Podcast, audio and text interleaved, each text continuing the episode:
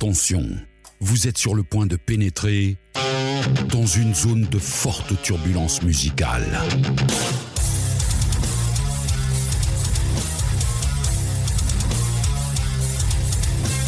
Chronique, rétrospective, thématique. Bienvenue dans Metal Advisory, le podcast explicite 100% métal.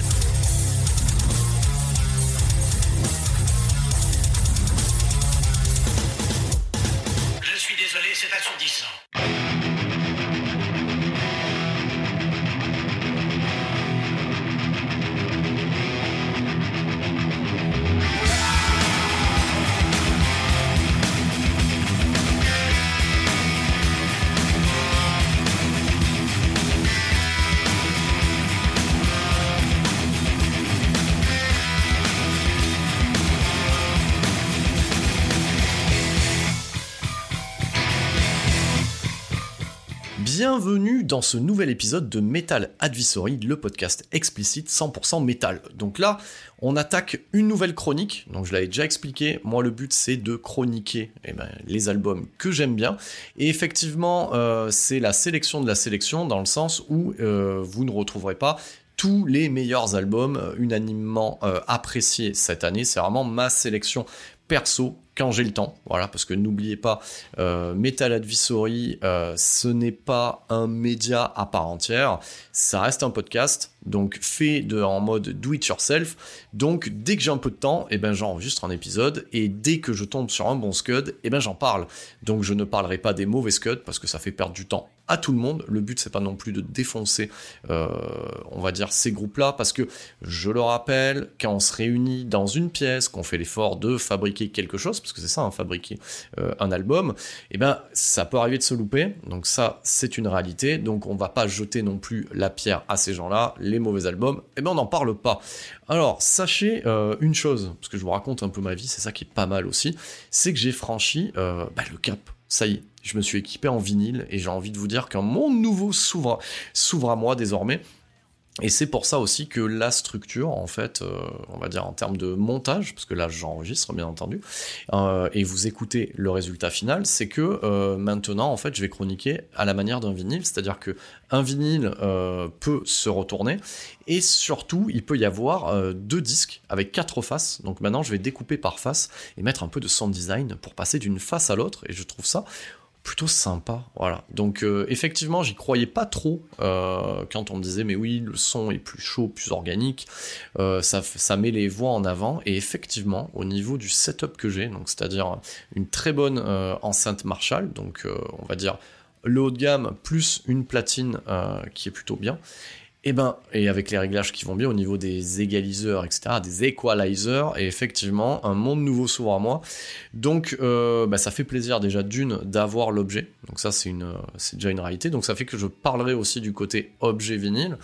Et, de deux, bah, ça soutient aussi, euh, bah, du coup, euh, bah, nos amis artistes. Donc c'est plutôt pas mal.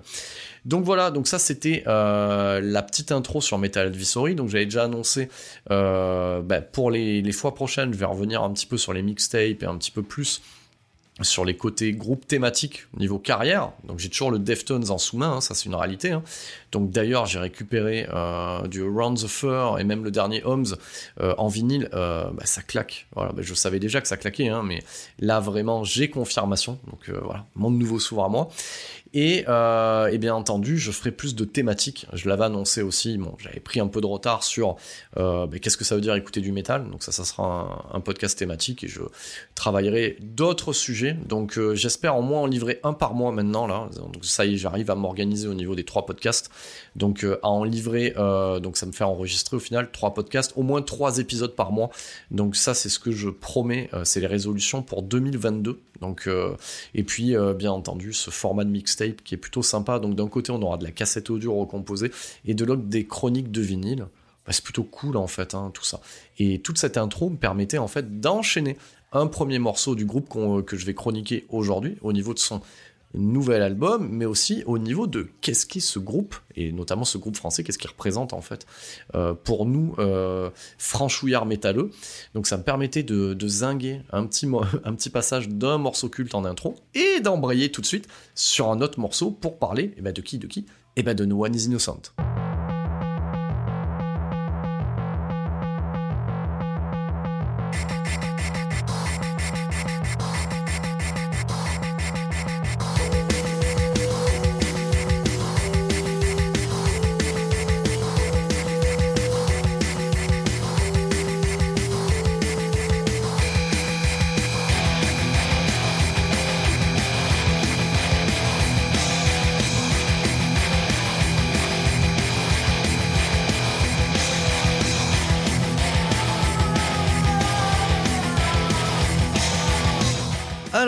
Les No One. Alors No One, il débarque d'où? Alors déjà, je tiens à vous préciser qu'il y aura un peu d'ASMR. Donc je fais toujours un petit peu d'ASMR dans, dans les autres podcasts. Donc là maintenant, je vais habituer les auditeurs de Metal Advisory qui sont peut-être pas forcément les mêmes que ceux de 7ème dimension ou chronique d'un quadra. Donc un petit coup de whisky pour se mettre dans l'ambiance. Et oui, c'est un soir de semaine, hein, toujours euh, se soigner. Et euh, ben, un petit coup de vapoteuse, hein, parce que oui, hein, j'ai déjà expliqué dans d'autres podcasts, ma prochaine aventure, je ne souhaite pas que ce soit le cancer euh, pour ma quarantaine. Donc, No One is Innocent, c'est un peu une institution en France. Alors je vais développer un petit peu ce cas de figure. Donc No One is Innocent, ça se forme en 93, et ça se forme à la suite, en fait, d'un concert. Donc, c'est, euh, donc on a euh, le chanteur d'origine arménienne, donc c'est un franco-arménien, donc il s'appelle, alors je pense qu'il faut le prononcer comme ça, voilà, Kemar, ou ça peut se prononcer Kamar, voilà, ou, euh, Kmar, voilà. Donc, bon, vous trouvez du coup l'intonation qui va bien. Donc voilà, Kemar va à un concert de Rage Against the Machine en 93, et là c'est la claque. Donc il a déjà un pied en fait dans le domaine musical, et en fait pour lui, c'est la source d'inspiration principale, hein, qui sera celle aussi, euh, quelque part, de Massisteria, à, à la même époque. Hein. Donc, il assiste euh, à ce concert-là, et il se rapproche du bassiste Jérôme Suzat à l'époque, donc c'était le bassiste euh, de la première version de No One, on expliquera qu'il y aura une première version et une deuxième version, voire une troisième version. Donc il se rapproche du bassiste et il commence en fait à se mettre en tête de livrer une version française, en fait, non pas une adaptation euh, de Rage Against the Machine à la sauce française, mais plutôt de s'inspirer un petit peu de cette fusion-là, qui mélange phrasé hip-hop et, euh, guitare saturée. Donc, euh, donc voilà, donc ça c'est la grosse claque. Et, euh, et le line-up en fait euh, de ce que deviendra No One Is Innocent, alors la base de ce groupe-là, en fait le nom, il vient en fait d'un morceau des Sex Pistols, voilà, donc ça faut le savoir aussi, c'est bien de, savoir d'où ça vient. Et euh, on a tendance à les appeler les No One aussi, voilà, ça va plus vite. Donc très très rapidement, en fait, ils sont signés par une major à l'époque, et ils enregistrent en fait un album que tout le monde a tendance à appeler La Peau en fait, voilà, via le titre éponyme, mais ça s'appelle juste No One Is Innocent en fait. Et c'est là, c'est l'intro, pour ceux qui ne connaîtraient pas No One Is Innocent, hein, je parle des plus jeunes qui sont tombés sur ce podcast, c'est l'intro euh, ultra vénère que vous avez trouvé euh, en intitulé de ce podcast-là. Et donc, je me rappelle que à cette époque-là, en 94, moi j'avais 14 piges, voilà, c'est assez simple, hein, mec des années 80, au moins c'est facile à compter, hein. donc j'avais 14 ans, et, euh, et c'était la claque. Donc à cette époque-là, on avait, je donne un exemple, hein, en termes français, t'avais le Tostaki de Noir Désir qui tournait, et t'avais euh, La Peau aussi qui tournait. Et euh, à côté de ça, tu pouvais avoir juste après le cours vide de Silmaris, t'avais du One Eye Jack, t'avais du Lofo, et euh, t'avais du Massisteria qui débarquait quelques années après. Donc, quelque part, No One a une assise dans les années 90. Voilà. C'était la réponse française à ce qui pouvait se passer aux États-Unis. Donc dites-vous bien que c'est une réponse assez rapide. Hein. Le premier album de Rage, c'est 92. Voilà, l'éponyme.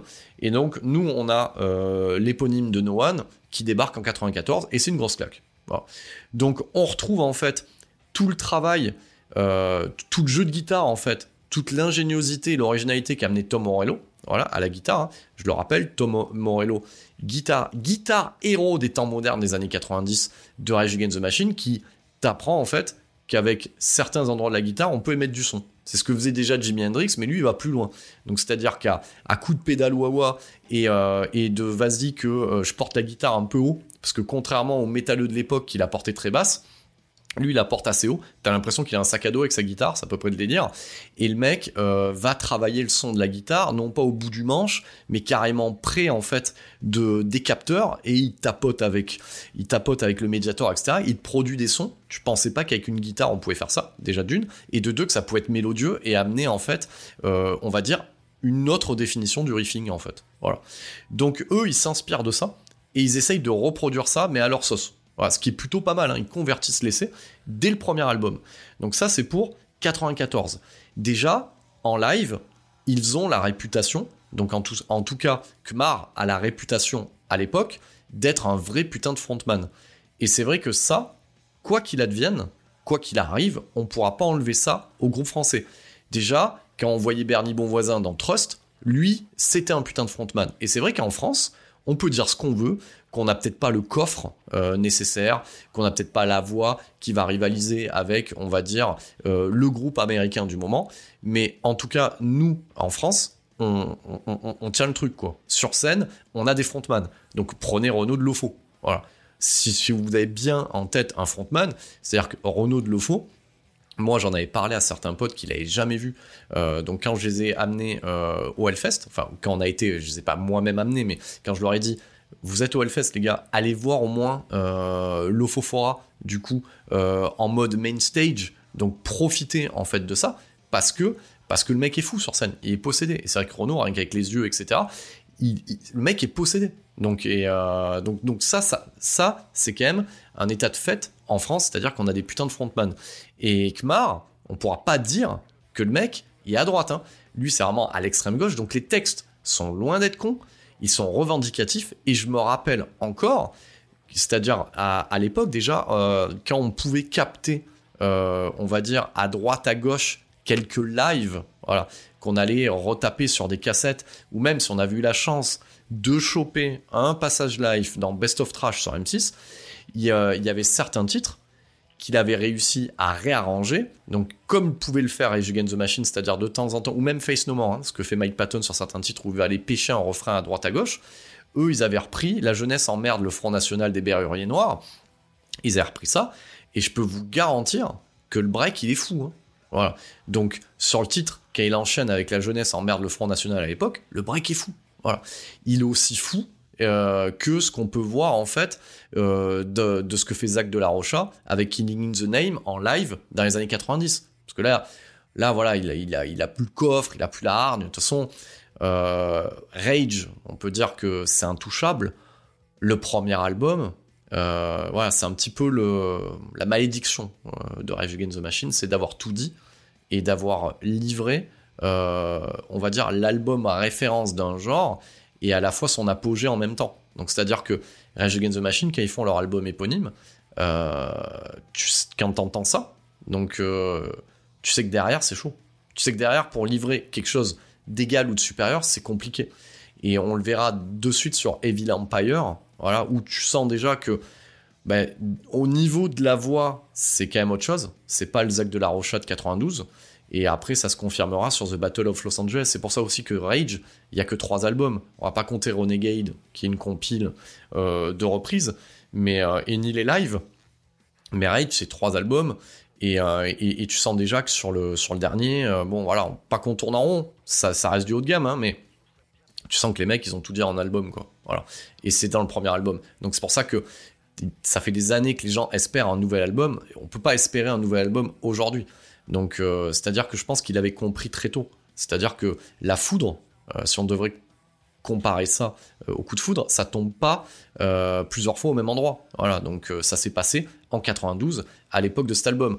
Donc voilà, donc ça c'était bien de remettre un petit peu les bases sur le, côté fusion, voilà. Donc parce qu'après derrière on appellera ça néo-métal, voilà.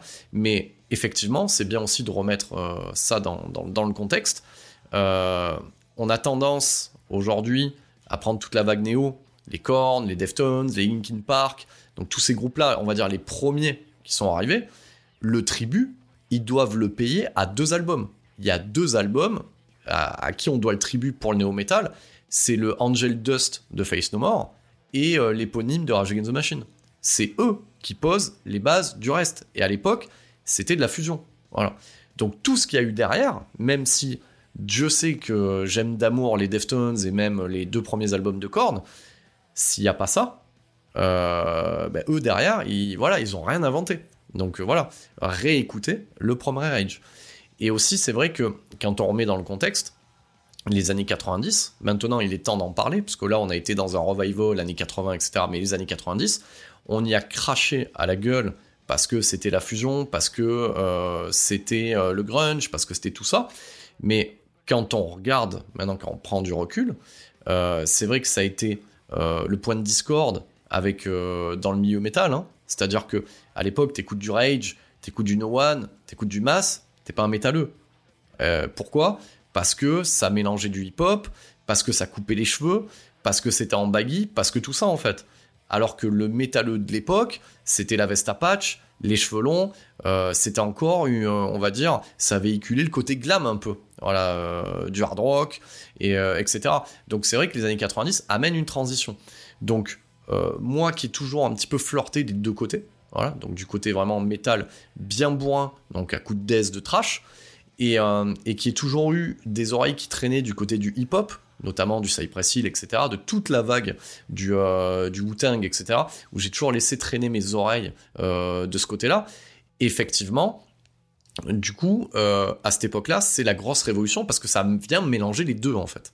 Donc c'était bien de remettre un petit peu le contexte. Donc grosse claque en 94 à la sortie de l'éponyme. Et ben du coup, faut confirmer l'essai. Ça se passe en 97 pour l'album Utopia. Effectivement, moi, l'album Utopia, je l'avais acheté les yeux fermés. Donc déjà, je me rappelle, alors j'ai toujours le CD, et d'ailleurs, euh, je partagerai sur les, euh, réseaux sociaux euh, la cover du Digipack que, que ben, j'ai eu l'occasion de, faire dédicacer par le groupe lui-même. Alors non pas que je sois une groupie à la con, mais c'est vrai que quand j'ai l'occasion, depuis toujours, hein, quand j'ai l'occasion, que ce soit dans une petite salle ou qu'il y a des séances de dédicace, je file toujours euh, rencontrer le groupe, etc. Parce que parce qu'il y a un côté échange aussi. Savoir que c'est un, enfin je sais pas, de dire à ces mecs-là qu'on, enfin quelque part on est là quoi. Enfin voilà, on achète les scuds, on est derrière et, euh, ça met un, ça met un coup de motif quoi.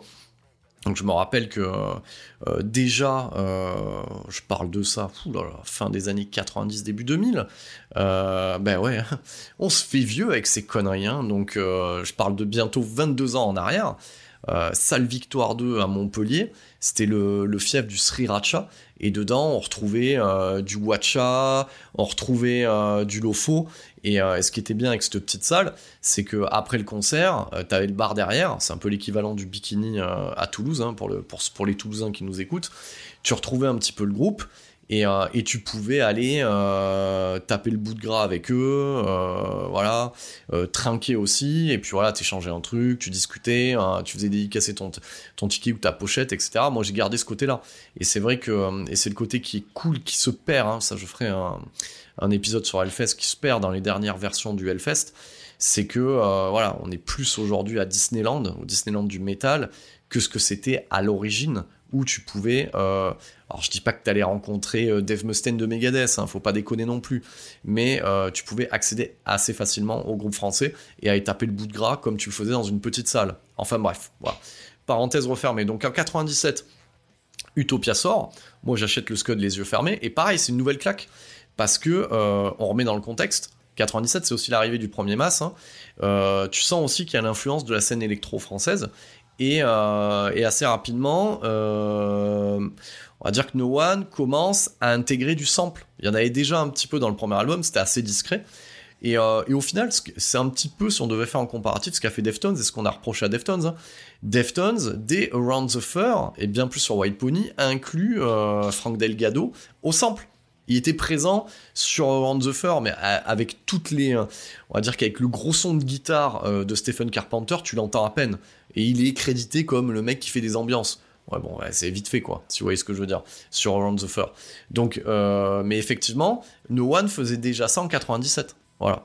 Et en même temps, en 97, qu'est-ce qui sort? Aussi Around the Fur des Deftones. Donc voilà, c'est bien de remettre dans le contexte. Donc Utopia, Utopia sort en 97. Donc on y entend plein de choses. Hein. Pas mal de samples. Euh, tu sens l'influence de la scène électro, la voix est un peu plus posée, les rythmiques sont un peu plus travaillées, et euh, t'as même euh, un écrivain français de SF, Maurice Dantec, qui vient poser quelques passages, notamment sur Nomenclatura, donc qui est le morceau que vous avez pu entendre dans cette jonction de parties. Donc il vient poser euh, quelques morceaux de voix. Bon, ça sera, euh, on va dire, ce sera le groupe se va dans le dans le futur euh, se dissocier un petit peu de cette participation parce que oui, comme tout bon écrivain avec un pied dans la sociologie, dans la philosophie, il y aura des dérapages un petit peu presque antisémite, donc euh, bon, forcément, le Maurice Dantec de 97, c'est pas le même que euh, quelques années plus tard, notamment au niveau de ses propos. Donc, effectivement, euh, quand on a un, frontman et, un compositeur aussi engagé que Kumar, ben, c'est normal qu'il se, voilà, se dissocie en fait de, ce qui a pu être fait en, 97. Donc, le, groupe tourne énormément et, et en 98, la pause qu'il annonce devient un split. Un split officiel. Le groupe se sépare après deux albums. Donc là, tu te dis, ah ouais. Donc, euh, et pourtant, ça tourne. Hein. Ils tournent à l'étranger, etc. Ils rentrent des thunes. Hein. Donc, autant tu as certains groupes français à l'époque, euh, je pense notamment aux Maris qui ont disparu, qui ont tenté de revenir euh, à un moment donné. voilà, même One Eye Jack, ça a toujours été un peu compliqué. là, No One, ça a explosé quand même les compteurs. Hein. Je refais une petite pause. Hein. Bah, l'important, c'est de s'hydrater. Hein. N'oubliez pas, c'est important. Vous pouvez faire pareil que moi en écoutant ce podcast. Hein. Donc, euh, moi, je me rappelle souvent quand je lisais certaines chroniques sur métallurgie, euh, notamment du Slayer, t'avais toujours à écouter avec un pack de bière. J'ai envie de vous dire, pouvez prendre le relais, hein, à m'écouter euh, avec euh, tout bon alcool euh, à votre portée. Hein. Et oui, oui, oui, boire avec modération, hein, parce que sinon c'est pas bien. Voilà, donc ça, faut faire attention à ce niveau-là. Donc effectivement, ça split en 98. Et eh ben goodbye les No One. Voilà, goodbye. Donc et puis ça réapparaît comme ça, à l'air de rien, en, 2004 avec un, un album qui s'appelle Révolution.com. Donc le même logo, donc euh, dans un rectangle, un trait.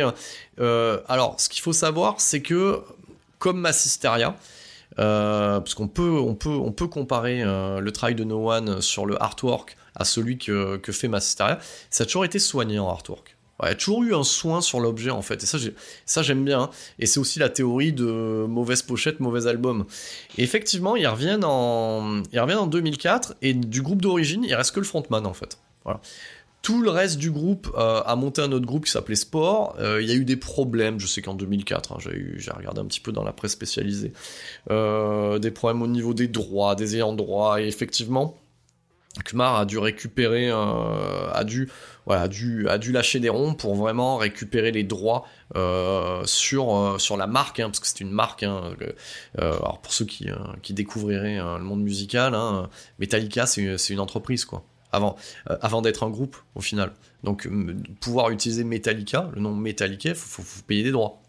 Donc si, euh, si Metallica demain split et que James Hetfield veut remonter Metallica avec un nouveau line-up, va falloir qu'il laisse des, royalties parce qu'il est lié par contrat aux autres membres du groupe. Donc voilà, ça c'est le côté business plan aussi, hein, voilà, euh, d'un groupe. Hein. Et on pourrait faire un comparatif avec un, un groupe qui, de manière historique, a toujours eu des problèmes de droits, qui est par exemple Fear Factory. Ah, il y a deux, à un moment donné, il a existé deux Fear Factory. Le Fear Factory de Dino Cazares et Burton Sebel, et le Fear Factory de Christian Holwebers et de tous les autres membres du groupe, Raymond Herrera, etc., euh, qui pour eux n'étaient même pas au courant qu'on avait remonté un, autre euh, Fear Factory. Et là, j'ai envie de vous dire, il peut en exister trois maintenant. Donc il y a ceux de la section rythmique, celui de Burton Sebel et maintenant celui de Dino Cazares avec une autre section rythmique mais avec la voix de Burton Sebel qui a été enregistrée euh, pendant le confinement, enfin un bordel. Voilà. Fear Factory, toute façon, c'est devenu un bordel. Et c'est encore un autre exemple d'un groupe qui livre euh, euh, à la fois l'album d'un genre et, son apogée. Donc c'est-à-dire des manufactures. On en parlera aussi. Hein. Je ferai des podcasts sur les albums en référence. Les albums à avoir, à écouter. Si demain tu vas mourir et que, tu dois écouter un album d'un genre, on en parlera. Euh, des manufactures de Fear Factory, ça se pose là. c'est, euh, c'est là. Sur le Metal Indus, quoi. Donc ça revient en 2004, euh, notamment euh, avec le guitariste Kmaili. Voilà. Alors, c'est plein de pseudos. Alors c'est très chiant les pseudos. euh, voilà. Dans le métal. Alors c'est pour, enfin, j'imagine que c'est pour se la péter un, petit peu. hein, voilà.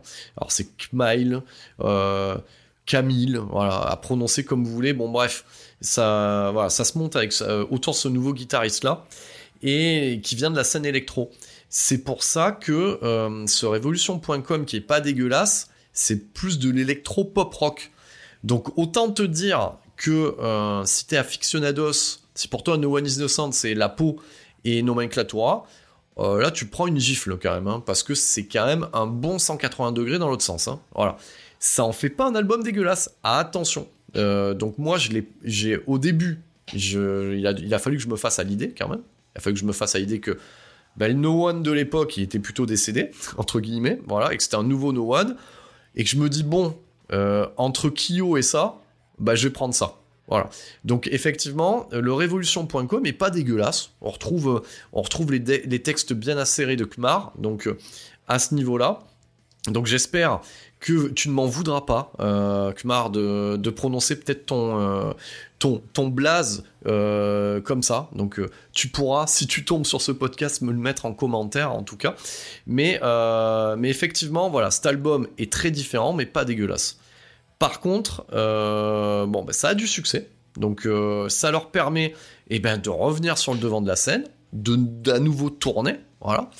Et, et d'enchaîner d'autres albums. Donc c'est ce qui se passe en 2007 avec Gasoline et en 2011 avec Drugstore. Et, euh, ben, et ben ces albums-là, je les aime pas. Voilà. J'y arrive pas. Voilà. J'y arrive pas parce que euh, parce que c'est, en tout cas pour moi. Donc je dis pas que c'est euh, que c'est dégueulasse. hein. Je veux dire, c'est pour pour moi c'est la pop rock un peu électro. C'est trop mainstream pour moi et euh, et du coup. Quand tu regardes un petit peu le truc, tu prends Revolution.com plus ces deux, ça fait trois albums. Tu te dis que la période précédente, c'était deux albums, bah, tu dis qu'en fait le No One d'avant bah, est effacé en fait. hein. C'est un petit peu comme euh, Sepultura euh, sans Max Cavalera. Si on regarde bien aujourd'hui, le Sepultura, euh, du coup, sans Max Cavalera, a moins d'albums, enfin a plus d'albums que le Sepultura avec Max Cavalera. Donc ça, a un petit peu effacé ce qu'était euh, ce qu'était Sepultura dans l'inconscient collectif. Et bah, j'ai envie de vous dire, quand on voit la qualité de Quadra, euh, le dernier en fait, non, ben c'est bien, ils y sont arrivés. hein. Euh, Ça fait 2-3 albums qu'ils arrivent à surpasser ce que faisait Max Cavalera dans le Sepultura de l'époque. Après, bien entendu, Sepultura, comme Metallica, comme les Guns, comme ACDC pour certains albums, ah, c'est un peu, euh, un peu des Madeleines de Proust, c'est un peu les doudous, c'est eux qui ont posé les bases. Donc tu peux pas, tu peux pas non plus cracher dessus. Ils étaient là avant, voilà. Mais effectivement, en termes de qualité, aujourd'hui, euh, ils ont insisté hein, quand même Sepultura. On peut pas dire qu'ils ont pas insisté hein, derrière, euh, derrière, euh, derrière Roots. Et ben, au bout de quasiment, j'ai pas comptabilisé, au bout de 8-9 albums derrière, ça y est, ils y arrivent enfin. Ça y est, c'est bon, les gars. Voilà. Si vous m'écoutez au Brésil, voilà, peut-être qu'il y a des plateformes brésiliennes de podcast pour les podcasts français, vous êtes arrivés, les gars. Et ça, c'est cool. Voilà, faut pas perdre espoir. Donc effectivement, les, ventes d'albums se passent plutôt bien pour No One, hein, Gasoline, Drugstore, ça, se vend plutôt bien. Et euh, ça leur permet même, euh, déjà dès 2011, de faire la première partie euh, de la tournée de Motorhead en France. C'est quand même pas de la merde. hein. Motorhead, c'est pas un petit groupe. Et de se retrouver en 2012 en première partie des Guns. Alors là, chapeau. Il n'y a, pas- y a aucun groupe français qui a fait ça. Donc les No One, ça vend des disques et ça tourne. Et ça tourne plutôt bien. Donc ça, c'est plutôt cool. Donc bon, voilà, pour moi, le, sort de, de No One était plutôt scellé. Donc c'est-à-dire que bon, bah voilà, j'y jetais plus trop une oreille. Et là, boum, 2015, il se passe un truc. Alors, groupe euh, ultra euh, vénère à la base, hein, groupe sociétaire, avec des sujets de société, donc revendicatifs. Donc, euh, moi j'ai une grande théorie, hein, c'est-à-dire que quand tout va bien, voilà, quand tout va bien, on fait des albums de merde. Donc euh, souvent c'est ça, surtout quand t'es un groupe contestataire, quand tout va bien et que t'es heureux, bah, tu racontes de la merde. C'est équivalent euh, finalement de, ce qu'est Marc Lévy en fait au roman, quelque part. hein. C'est toujours à peu près le même truc, tout va bien. Et là, ben, suite à tout ce qui s'est passé, donc euh, déjà en termes de politique et surtout par rapport aux attentats en fait qui, ont eu lieu en fait en France, voilà, par rapport à l'État islamique, etc. Et eh ben débarque en 2015, euh, je sais pas comment le comparer ça, un uppercut, une droite, un direct, voilà, dans ta tronche, qui s'appelle propaganda. Et eh ben on n'était pas prêt. Alors moi j'ai pas cru au début. Hein. Alors pourquoi j'y ai pas cru? Parce que je m'étais dit bon, euh, allez, il doit pas y avoir d'actu. Euh, et, du coup, je voyais passer ça euh, sur certaines chroniques et tout. le retour des No One, c'est vénère, euh, du vrai putain de rock'n'roll, mais en mode heavy, etc. Je dis, bon, d'accord, ok. Et là, je vois dans Métallurgie, bim, un 17 sur 20 en termes de chronique. Je me dis, ah ouais, quand même. Enfin, chez Métallurgie, ça se réveille. Hein. et je regarde, et effectivement, oui, oui, oui, c'est une grosse claque. Alors, déjà, la section rythmique a évolué. Donc, Kmaili ou est parti, a été, a été ah là là, je vais y arriver, a été remplacé par Shanka à la, à guitare lead, est arrivé aussi euh, Poppy à la guitare rythmique, et c'est à partir en fait de euh, cet album-là, on retrouve Bertrand de Solier à la basse, Gaël Chasson, Chausson à la batterie, je vais arriver à le dire, donc j'ai mes petites fiches à côté, m'en voulez pas trop, hein. donc voilà, et, c'est à partir en fait de cet album-là que euh, le line-up se stabilise pour les, euh, euh, les, deux prochains albums qui vont suivre. Donc je répète, Kmar au chant, Shanka à la guitare lead, Poppy à la guitare rythmique, Bertrand de Solier à la basse, Gaël Chausson à la batterie. Voilà. vous avez vu les gars, j'ai bien tout dit, m'en veuillez pas, mais euh, je prêche un peu pour votre paroisse. Hein. Donc 2015, bah, c'est la clacasse. On retrouve, et c'est pas des conneries, hein, on retrouve le No One vénère de 94. Donc 94, faites le calcul, 2015, voilà. Il s'est passé quasiment 20 piges, plus de 20 piges. Et les mecs reviennent vénères avec des vrais textes. Et, parce que la situation qu'on vivait en France à cette époque-là a infusé en sous-main le groupe pendant la composition. Et donc, tu te retrouves avec un hymne qui s'appelle Charlie, donc j'ai pas besoin de développer. Tu, trouves, tu te retrouves avec Jihad Propaganda, donc tu te retrouves avec Silencio, tu te retrouves avec Barricade, avec des titres qui défoncent. Voilà, ça défonce. Moi, je les ai vus en 2016 au Hellfest. En main stage, les mecs arrivaient en mode dépouillé, voilà, et je me rappelle de Kmar avec le meilleur introduction ever que tu peux faire pour lancer un set. Il s'approche du micro, il fait voilà, nous, c'est No One is Innocent, et on fait du rock'n'roll. Et bam, il enquille, euh, il enquille du, du Charlie derrière. Euh, moi, j'ai slamé comme un teubé. Voilà, j'ai slamé comme un teubé et euh, ça saute dans tous les sens. Les deux gratteux, ils envoient comme pas permis. Le euh, la basse, on en parle. Donc c'est-à-dire qu'on revient sur une structure typée fusion à la Rage Against the Machine, mais les mecs maîtrisent. Les mecs maîtrisent. C'est-à-dire que là où il y a plus Rage Against the Machine, il y a No One. Voilà. Et me, et me parlait pas euh, du coup du super groupe qui a été fondé avec Cypress etc. Donc en mixant la section rythmique, etc. de Rage Against the Machine, machin No One, c'est en place, c'est en France, et ça envoie du bois. Donc c'est-à-dire qu'en 2015, ça se passe. C'est-à-dire, ils arrivent à te ressortir un album du même niveau, et voire même au-dessus de ce qui avait été fait en 94. Chapeau les mecs, hein. Tout en reprenant les nomenclatures, les lapos, etc. Et en, les réinfusant, en les réactualisant en live, sans voix. Donc déjà, euh, grosse surprise euh, en, 2015, en 2015 avec ce propaganda, c'est autant une, grosse surprise, ce propaganda, que le revival de Body Count avec Manslaughter à l'époque. Voilà. C'est pareil. Moi, de toute façon, je les compare tous les ces deux groupes. C'est-à-dire que à partir de Manslaughter, Body Count enchaîne trois albums in your face. Voilà, comme ça, ça vient de nulle part, bim dans ta gueule. No One, c'est ce c'est ce que fera No One à la même période.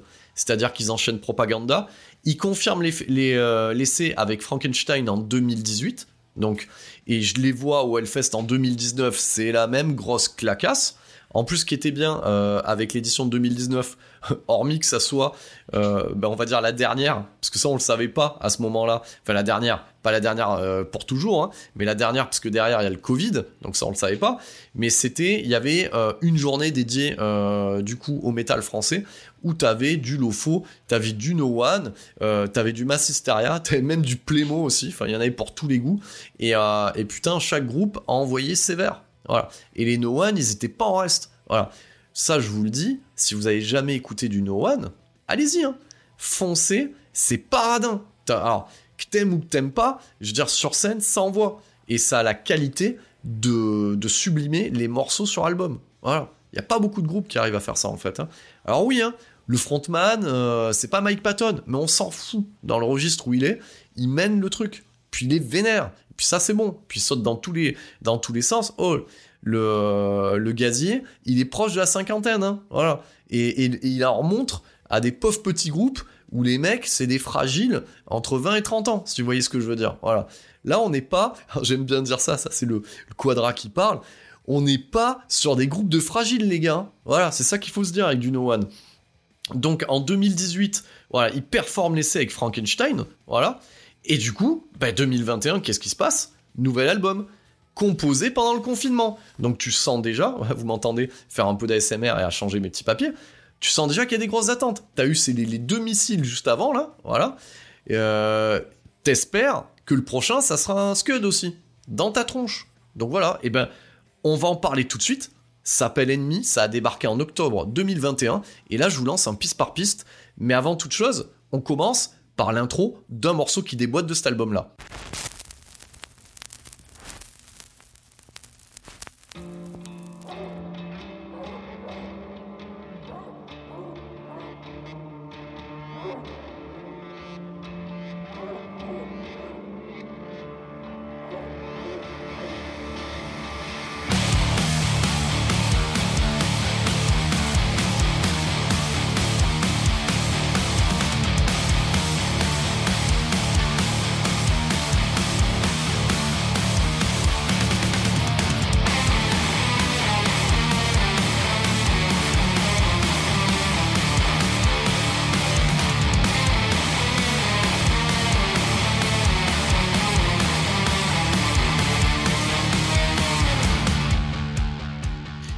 Comme je l'ai dit, maintenant on chronique en mode vinyle, donc on va se faire la face A avec 6 titres.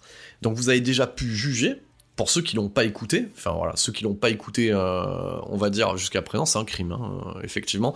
Pour de la prod française quand même, c'est du haut level. hein. Donc le mec a déjà livré sa chronique en deux secondes. hein. Donc, euh, alors déjà, en tant qu'objet, on est du coup sur un 33 tours classique, deux faces, donc on va avoir 11 titres, donc 6 titres sur la face A, 5 titres sur la face B. Donc dans les 11 titres, on aura le sixième titre de la face A qui est plutôt une interlude et, euh, et du coup plutôt euh, un morceau rythmique, voilà, donc un instrumental, comme on appelle ça euh, dans le jargon, voilà, donc assez court. Donc on est vraiment sur un 10 titres au final. Mais l'instru, est pas mal, elle amène un petit peu de repos avant le changement de face, et ça c'est plutôt bienvenu. Donc le, euh, le vinyle est plutôt joli, donc on va avoir du visuel hyper soigné. Donc on n'oublie pas aussi que euh, ils sont signés chez Very Records, qui est aussi ceux qui ont signé Mass Hysteria, donc il y a du pognon, donc il y a une major, donc il y a des sous, donc on peut se permettre d'avoir du coup des vrais visuels, d'avoir une vraie tournée, d'avoir du vrai son, d'avoir une vraie prod. Donc ça c'est quand même cool, hein. donc euh, à ce niveau-là.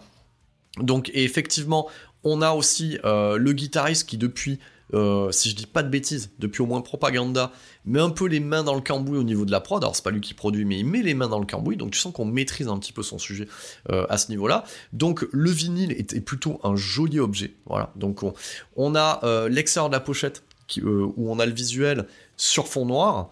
Et après, on va pouvoir sortir en fait le disque qui va être lu dans une sous-pochette qui va être sur fond blanc, ce qui peut changer en fait du CD ou même du visuel qu'on va avoir en fait sur iTunes où on a plutôt euh, cette figure un peu vénère qui est sur fond blanc. Là, on va l'avoir sur fond noir et après on va avoir le fond blanc avec le logo et les paroles sont inscrites à l'intérieur en fait de ce vinyle, voilà, qui va s'ouvrir bien entendu comme un digipack en deux volets. Voilà, ça c'était pour le côté objet, le côté collector, le côté sympathique de ce truc-là. Donc ça, c'est quand même cool. Donc euh, moi, je l'ai récupéré comme à mon habitude, parce que moi j'aime bien écouter aussi euh, les albums que j'aime bien dans la bagnole ou ailleurs. Donc forcément, je l'ai acheté deux fois, voilà. Donc euh, et ça c'est cool euh, à ce niveau-là. Les gens vont dire mais ce mec est fou. Donc sur iTunes, voilà, et ensuite en vinyle parce qu'il le vaut bien, voilà. Donc histoire de faire un petit peu euh, un slogan à la con. Donc on commence avec le premier titre qui s'appelle Doberman. Alors ce qu'il faut savoir, c'est comment j'ai su que cet album ça serait une tuerie. C'est que euh, dernièrement, la, précédente édition euh, du Hellfest, Ben Barbeau a mis les petits plats dans les grands, il a fait un Hellfest from home, c'est-à-dire que les groupes sont venus jouer sur le site du Hellfest, mais ça a été retransmis en fait dans ton salon. Tu pouvais te connecter sur Arte Concert et voir en fait euh, les groupes livrer une performance ben, sans public, mais ça se déroulait. Tu pouvais le faire dans ton salon, commenter en fait sur internet et, et en direct. Et effectivement, euh, le groupe en a profité pour jouer 2-3 titres, dont ce Doberman, dont Force du désordre. Hein, euh. et effectivement, quand, quand, quand je les ai vus euh, et entendus jouer ces, ces titres-là, je dis putain, c'est ultra vénère en live. C'est ultra vénère. Donc c'était plaisir, le plaisir de la découverte et je, et, et je tiens à les remercier au passage de nous avoir, alors bien entendu, eux pour eux c'était l'idée de vendre l'album aussi de faire de la promo mais c'était pas obligé en fait hein. c'était pas obligé de dévoiler ces titres là en live. Et, euh, les gars euh, même sans public même euh, dans un putain de champ parce que c'est à peu près ça l'idée hein, sur une main stage vide putain vous avez envoyé du bois et, les titres en, en, live ils claquent. Donc moi j'ai qu'une envie c'est d'aller écouter ces titres en live. Et où ça? Donc déjà, je tiens à le dire, voilà, je fais déjà une parenthèse hein, sur cette euh, chronique de la face A, c'est que ils ont décidé de faire le Big 4 en fait, ou le gros 4 qui est un pied de nez au Big Four américain, hein, qui était composé de Metallica, Slayer, Anthrax, Megadeth. Donc là, c'est constitué euh, en fait de Massisteria, euh, Tagada Jones et, euh, et Ultra Vomit et, et aussi du coup No One. Donc voilà, c'est le gros 4. Et donc ça, ça sera en tournée dans toute la France en 2022. Donc putain, soyez paradins quoi. lâchez des roubles, lâchez des pesetas et, euh, et aller soutenir euh, déjà d'une euh, la musique en général et de deux le, le, métal français parce que je le redis encore une fois ils gagnent de l'argent ces gens-là en achetant le scud mais surtout en allant les voir en concert. Voilà.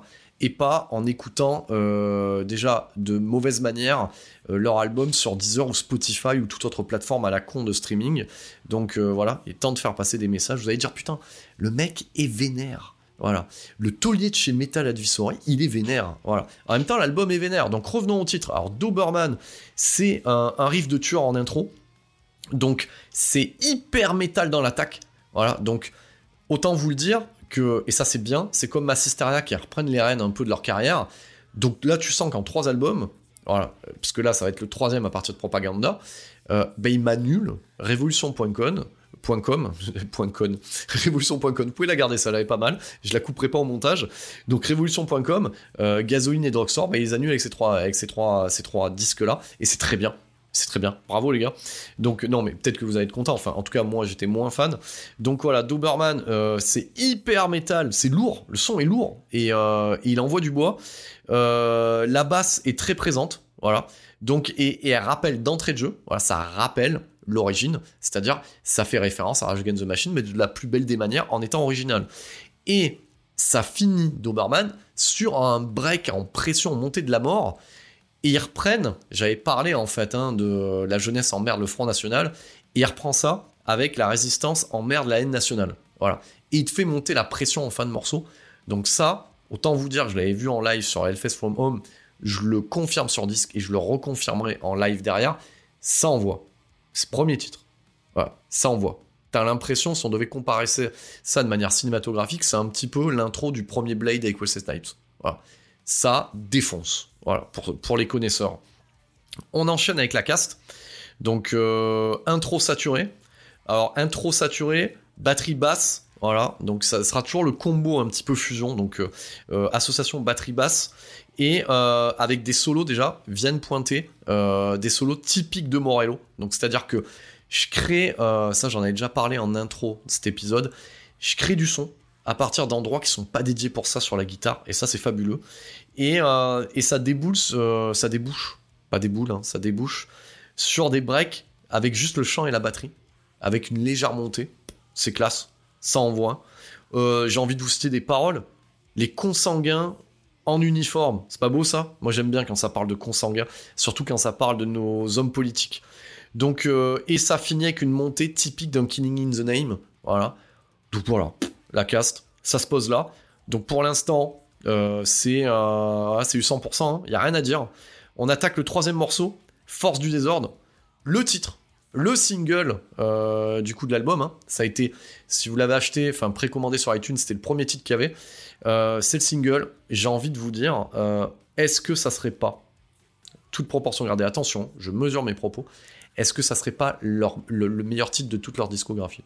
Je me pose la question, et Dieu sait que j'aime la peau, Dieu sait que j'aime Nomenclatura et d'autres, est-ce que ça serait pas le meilleur titre? Je me pose sérieusement la question, moi ça a tourné en boucle quand je l'ai eu, à l'écouter d'affilée. Donc c'est un riff imparable, c'est euh, ça rappelle aussi la maestra et la classe dans la nervosité qu'avait déjà Nous sommes la nuit sur, euh, sur l'album précédent Frankenstein. C'est euh, un hymne de folie. Donc je, ça en live, ça va tuer, je l'annonce. Hein. Donc je tourne mes petites notes, hein, parce que je me suis fait un, piste par piste. Hein, je le fais en version française, je fais pas le track by track. Voilà, piste, piste par piste. C'est euh, c'est la grosse claque euh, métal français 2021. Ça s'appelle Force du désordre et ça se pose là. Voilà. Donc si vous l'avez pas écouté, écoutez-le urgemment quoi. Donc voilà, si vous n'avez pas d'argent, vous n'avez pas de sous, bah, mettez ça dans votre playlist sur Deezer ou Spotify. Voilà, c'est le titre à écouter. On enchaîne avec le titre Nous sommes, voilà, quatrième morceau de cette phase A. Euh, alors on revient vers un son plus rock cette fois-ci. On fait un petit 90 degrés, c'est pas un 180 degrés, mais un petit 90 un son plus rock euh, et euh, ça rappelle un peu le No One euh, d'il y a une dizaine d'années. voilà, c'est du mid tempo. Je suis pas fan du mid tempo. bon, c'est pas c'est pas dégueu, hein. C'est pas non plus fou. Voilà, c'est pas un titre qui me voilà, ça ça ça se coulisse bien, ça fait respirer, mais voilà, je suis pas plus fan que ça. On enchaîne avec Humiliation, cinquième titre. Et là, ça y est, on revient sur du, sur du haut level. Euh, sample en intro, c'est le retour des samples aussi, il n'y en avait pas jusqu'à présent là dans cet album. Sample en intro, une guitare qui vient se greffer en mode groovy. Voilà, c'est très catchy en fait, hein, euh, comme son. Hein. Et ça a une structure syncopée typique euh, fusion, toujours super fusion Rage Against the Machine. Donc c'est et en même temps, ça rappelle ça rappelle le No One de Revolution.com. Donc t'as envie de dire peut-être que cet album c'est un peu un best-of de tout ce qu'ils ont fait c'est pas dégueu, hein. Et euh, avec, des refrains toujours bien sentis, hein. les lyrics, elles, se posent là, hein. bravo Ankmar. Là, on a euh, comme, une balle dans, comme une balle dans le dos qui fait mal. Voilà, et quand c'est scandé, quand c'est repris, euh, ben ouais, ouais, ouais, ça fait mal. Hein. Quand tu le dis, c'est plutôt bien. ça break dans tous les sens. Voilà, donc ça aussi pareil, je, salue, je salue le batteur. Il fait un travail de dingue. Batterie, basse, guitare, dans tous les sens. Les deux gratteux, ils envoient. Euh, c'est moi je les ai vus euh, en live euh, par trois fois. ils envoient. Hein. Je, parle de, cette section rythmique là qui est en place depuis trois albums. Les gars, les, les gaziers, ils sont en place. Hein. Ils envoient, ils font plaisir, ils sont contents d'être là. puis la technicité au rendez-vous, chapeau quoi. Il n'y a pas à chier. Autant t'as des groupes en France qui sont techniquement un peu plus en dessous, autant eux là, ils se font plaisir, tu sens qu'ils en ont sous la pédale, et ça, ça fait plaisir. Donc break batterie plus solo à base d'effets euh, à la Morello, hein, voilà. Donc euh, pédale wawa et vas-y que j'utilise le médiator dans tous les sens, dans les endroits qui seraient, qui, où t'aurais jamais pensé que ça produit du son. Donc voilà, euh, humiliation, c'est cool. Et on arrive sur le dernier titre de cette phase A qui est Armistice. Ça porte bien son nom, hein, parce qu'une armistice en fait c'est une période d'accalmie et c'est l'instru en fait. Hein. Euh, et, putain, c'est hyper classe, les gars. L'instru, elle est classe. Hein. Guitare, sèche bluesy, violon, du piano. Euh, ça pue le western, ça pue le redneck, mais classe quoi. Et euh, c'est une bonne interlude. Enfin voilà, ça clôture bien cette 1. Hein. Et, c'est à ce moment-là, voilà, je vous tape un peu de son design, et ben on retourne le disque et on attaque la phase B.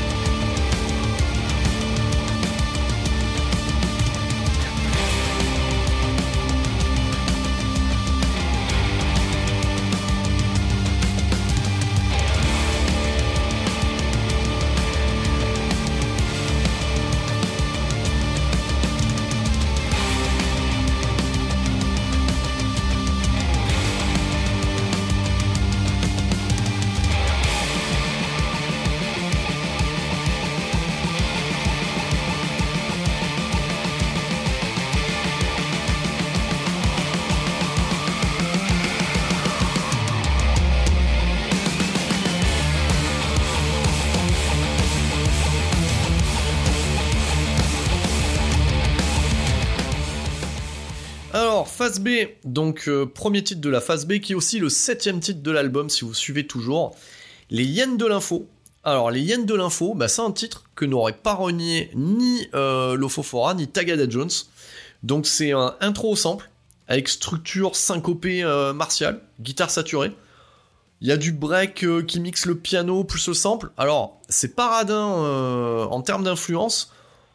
Bon, c'est pas. voilà, ça ça m'emballe pas plus que ça. Pourquoi? Alors je vais, euh, quand on aime bien, on châtie bien aussi. Donc c'est bien de dénoncer hein, tout, ce qu'on peut retrouver hein, de dégueulasse dans les médias. Bon, par moment, désolé les gars, m'en voulez pas, ça fait peut-être des fois un peu vieux con. Voilà. Donc oui, on le sait. On, on enfonce des portes ouvertes. Peut-être que ça méritait d'être un peu plus bourrin. Voilà. Donc euh, peut-être plus bourrin à la lofo ou peut-être un peu plus subtil, j'en sais rien. Manque un truc. Alors c'est pas dégueu, hein. Euh, là, euh, c'est, enfin voilà. Moi je me pose là derrière mon micro là. Enfin moi je suis pas musicien, euh, voilà, mais je parle du point de vue de l'auditeur, de la réception du truc, et je suis un petit peu le mec qui est en train de critiquer le plat qu'il y a dans un resto étoilé. Voilà. Donc c'est à dire que ça restera toujours meilleur que n'importe quel plat dans un autre restaurant. Mais je me permets quand même ce petit, euh, cette petite nuance euh, là-dessus. Voilà. Sympa, euh, mais pas plus convaincu que ça. Bon, c'est pas grave. Une, une, autre gifle m'attend derrière. Huitième titre. Polite Blitzkrieg. Voilà. Et ça, et eh ben ça, ça envoie.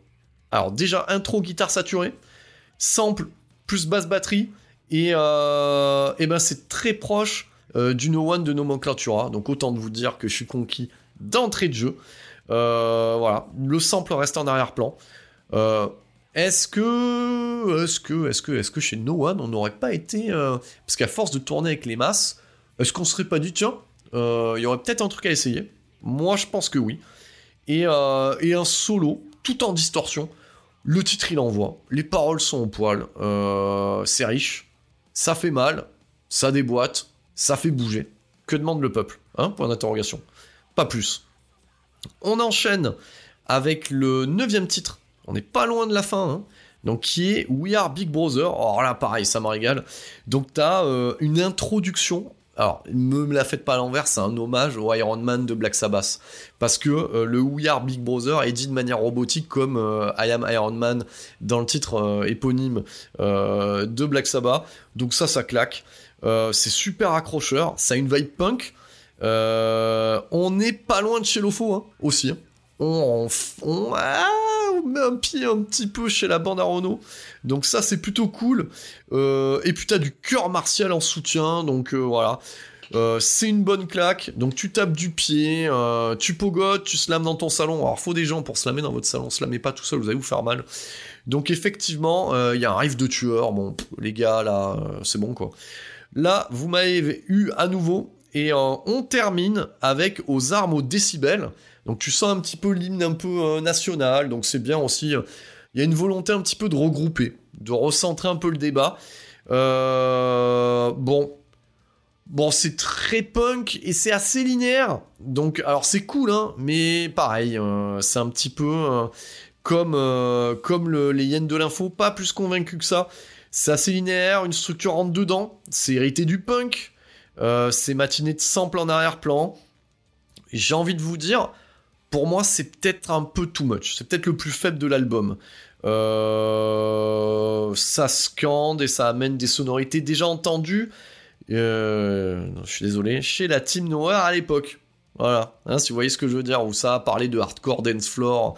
Euh, moi j'ai toujours eu du mal avec ces trucs de hardcore, mélanger le frang, le franglais, tout ça, enfin voilà. Euh, vous allez me dire, je suis peut-être assez fermé, peut-être obtus, il chiant, euh, le taulier de, de Metal Advisory. Et c'est d'autant une déception que j'avais vu featuring Stéphane Buriez, Monsieur Buriez. Monsieur, monsieur, monsieur death metal français. Voilà. Et, euh, ben c'est dommage euh, parce qu'au final, il arrive en fin de piste et c'est assez anecdotique. Je pense qu'on aurait pu euh, attendre autre chose de la participation de, du, du, frontman de Loot Blast. Il y avait un mariage Loot Blast No One qui, qui, pouvait se faire. merde, putain. Euh, c'est dommage. Donc euh, oui, il est là, oui, c'est cool, oui, ça se soutient, ça grolle un peu en fin de morceau, mais euh, ça aurait pu amener à autre chose. Donc je vous, alors le refrain c'est hardcore dans la peau, lève le poing et monte les crocs. C'est, c'est pas mal, mais comme je vous disais, bon voilà, bon, euh, dès qu'on met le mot hardcore, moi, euh, sur les trucs comme ça, ça me rappelle la Team Nowhere. Donc voilà, ça me rappelle pas des bons souvenirs, donc c'est dommage. Donc au final, donc si on doit comptabiliser, sur 11 titres, il y en a peut-être 3 qui m'ont moins convaincu, mais ça reste de haut volet. Et par contre, il y a, 7 dragées, là, faut les avaler hein, euh, euh, là-dedans. Donc, euh, enfin, plutôt 8 dragées, si on compte l'interlude. C'est quand même du haut level, les gars, et, ça fait plaisir. Donc, je peux vous pardonner ces légères errances. Je dis bien légères, parce que quand je traiterai du cas Body Count, sur Carnivore, euh, le dernier album en date, il y a un petit peu des facilités comme, ceux aux armes au décibel, etc. Et j'ai envie de vous dire, c'est pas grave. C'est pas grave de temps en temps si, euh, si on chausse les pantoufles. Et quand on aime, on ne compte pas. Donc j'ai envie de vous dire, les gars, chapeau bas, 2021, euh, on est encore dans le Covid, et à avoir un scud comme ça, que moi euh, j'ai découvert numériquement et que j'ai affiné mon écoute en vinyle, et ben ça fait plaisir. De toute manière, moi à partir de cette chronique, les prochains disques seront chroniqués euh, en vinyle. Donc je ne pense pas euh, qu'il y aura deux nouvelles chroniques ou de nouvel épisode de Metal Advisory avant le mois de janvier. Donc on clôture cette, année assez bancale euh, de 2021 pour les raisons personnelles que je vous avais euh, exposées précédemment. Donc je reprends un petit peu les rênes du, euh, du bébé, parce que Metal Advisory ça reste mon bébé.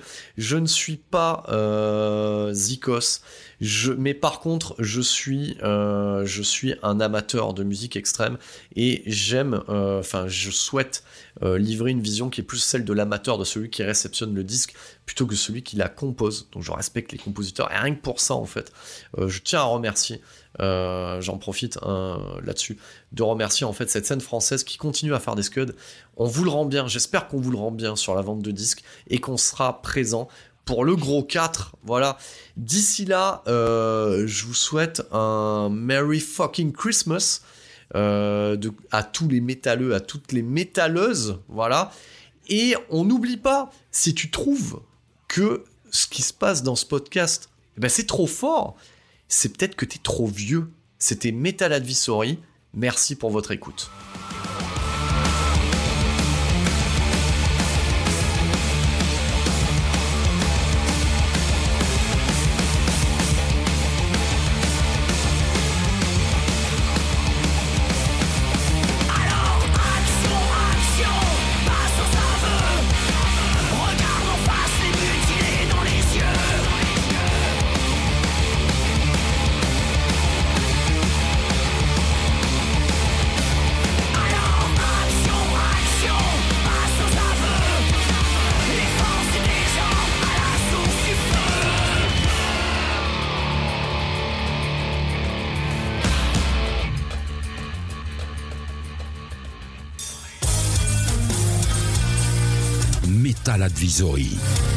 Le podcast explicite 100% métal.